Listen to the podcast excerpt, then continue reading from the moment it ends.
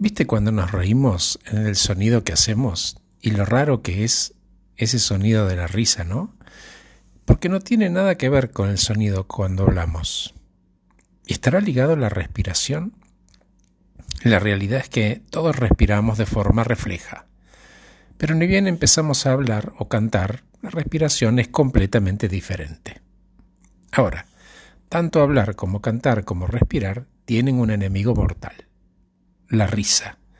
Porque lo que sucede cuando te reís es que esos mismos músculos que usabas para otra cosa empiezan a sufrir espasmos, que a veces, si la risa es muy fuerte y descontrolada, derivan ruidos raros. Dicho esto, es 30 veces más factible que te rías si estás con otra persona que si estás solo, porque en compañía estás demostrando al otro que lo entendés, que estás de acuerdo, que sos parte del mismo grupo que se ríe de las mismas cosas. Un código. Te estás riendo para demostrar que te gustan. E incluso puede que los ames.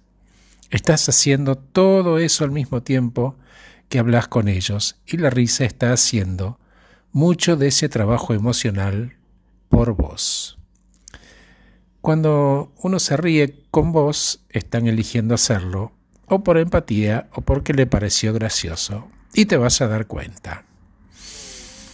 Cuando nos reímos no solo estamos emitiendo ruidos el uno al otro para demostrarnos que nos gustamos, sino que nos estamos haciendo sentir mejor juntos.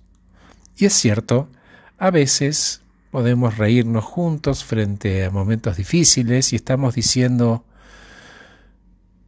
¿o acaso quién no se rió en un velorio? A ver, dale, y estoy diciendo, vamos a superar esto.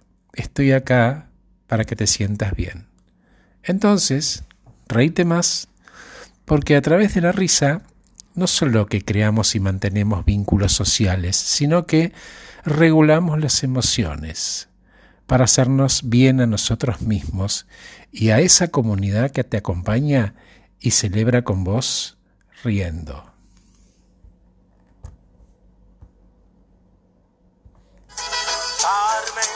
se me perdió la cadenita con el Cristo del Nazareno que tú me regalaste, Carmen, que tú me regalaste, que tú me regalaste.